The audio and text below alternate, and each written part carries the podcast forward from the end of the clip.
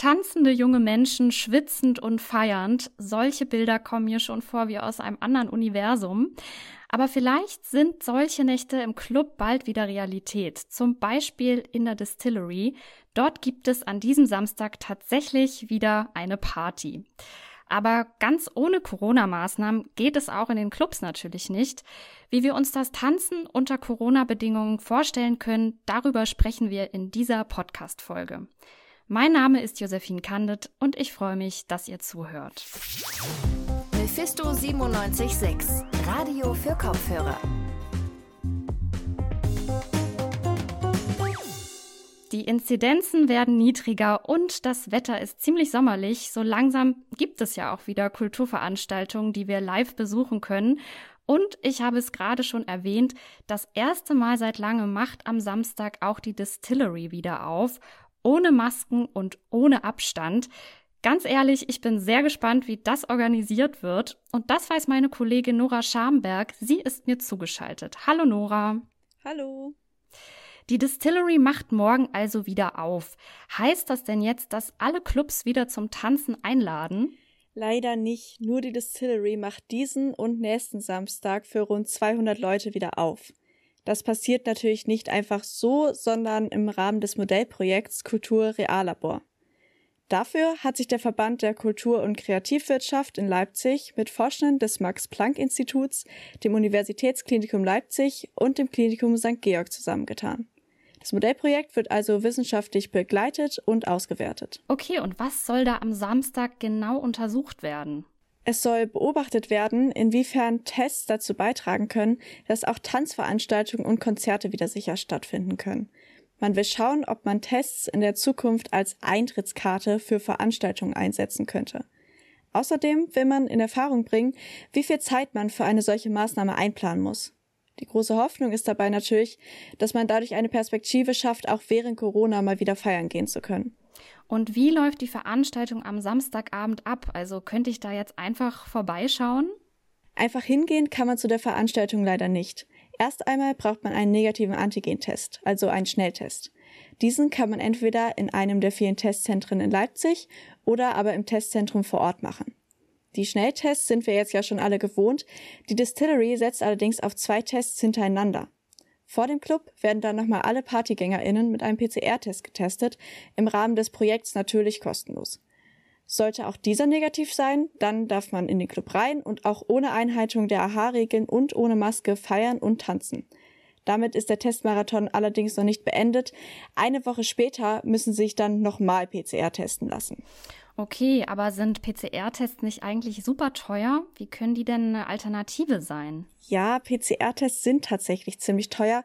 Normalerweise muss man so 50 bis 80 Euro pro Test zahlen. PCR-Tests müssen außerdem im Labor ausgewertet werden. Dazu kommt also noch eine längere Wartezeit auf das Ergebnis. Die KoordinatorInnen des Modellprojekts haben sich dafür jedoch etwas überlegt. Nach der doppelten Testung werden die PCR-Tests dann in einem neuartigen Verfahren ausgewertet. Das Max-Planck-Institut und das Klinikum St. Georg haben dieses Verfahren entwickelt. Wie das abläuft, hat mir Tobias Loy erklärt. Er ist der Projektkoordinator für das Modellprojekt Kultur Reallabor. Diese PCR-Testung ist eine spezielle Testung, ist ein sogenannter Pool-Test. Dabei werden mehrere Proben gemeinsam in die PCR-Maschine gegeben und dadurch kann das viel, viel schneller und viel, viel günstiger durchgeführt werden und ist aber trotzdem deutlich genauer als so eine Antigen-Testung. Wie schon durch Tobias Loy beschrieben, werden bei dem Modellprojekt mehrere Proben in einem Pool zusammengegeben und dann getestet. Sollte zum Beispiel aus einer Zehnergruppe die Gesamtprobe, also der Pool, negativ sein, sind alle diese Menschen negativ und fein raus. Und was passiert, wenn der Pool positiv ist? Sollte ein Pool positiv sein, dann werden die Proben aus diesem Pool noch einmal einzeln getestet, um herauszufiltern, welcher davon genau positiv ist. Diese Testung benötigt also weniger Arbeitsaufwand und auch Kosten, da nicht jede Probe einzeln im Labor getestet werden muss. Durch die Pools kann man die Kosten von einem Test auf 5 bis 8 Euro reduzieren. Das könnten ClubbesitzerInnen dann einfach über die Eintrittskarten verrechnen. Alles klar, aber eine Sache verstehe ich noch nicht ganz. Warum muss denn dann erneut getestet werden, wenn am Samstag ja eh nur negativ Getestete in die Distillery rein dürfen? Theoretisch kann auch ein PCR-Test falsch negativ ausfallen, also anzeigen, dass der Test negativ ist, wenn die Person eigentlich Coronaviren in sich hat. Das ist allerdings sehr selten. Die Virenlast ist aber dann auch so gering, dass die Person in den darauffolgenden 24 Stunden nicht ansteckend ist. Man muss sich also keine Sorgen machen, dass es zu einem Superspreader-Event oder ähnlichem kommt. Die Nachtestung hat außerdem den Sinn, wissenschaftliche Erkenntnisse zu erzielen. Am Ende des Events wird nämlich dann eine Art Distillery-Inzidenz gebildet, welche im Anschluss mit der Inzidenz der Gesamtbevölkerung in Leipzig verglichen wird. Auch die ClubgängerInnen vom zweiten Termin werden in der Auswertung als Vergleichsgruppe herangezogen. Ziel dieser Vergleiche ist es, Erkenntnisse zu gewinnen, wie sich eine Partynacht auf das Infektionsgeschehen auswirkt. Und wer gehört denn nun zu den Glücklichen, die am Samstag endlich wieder in den Club dürfen? Karten gibt's da keine mehr. Wer spontan am Samstag feiern gehen will, für den sieht's schlecht aus. Das Publikum wird aus StammgästInnen und MitarbeiterInnen der Distillery bestehen. Wenn das am Samstag gut läuft, können wir uns aber vielleicht schon bald wieder auf lange Partynächte freuen. Über die Öffnung der Distillery hat meine Kollegin Nora Schamberg informiert. Danke dir, Nora. Bitteschön. Und mit diesem Blick auf den Samstag verabschieden wir uns aus dieser Folge. Ich sage Danke an Tizian Glaser und Nora Schamberg. Die zwei haben die Podcast-Folge mit recherchiert und geplant. Eine neue Folge von uns, die gibt es wie immer am Montag.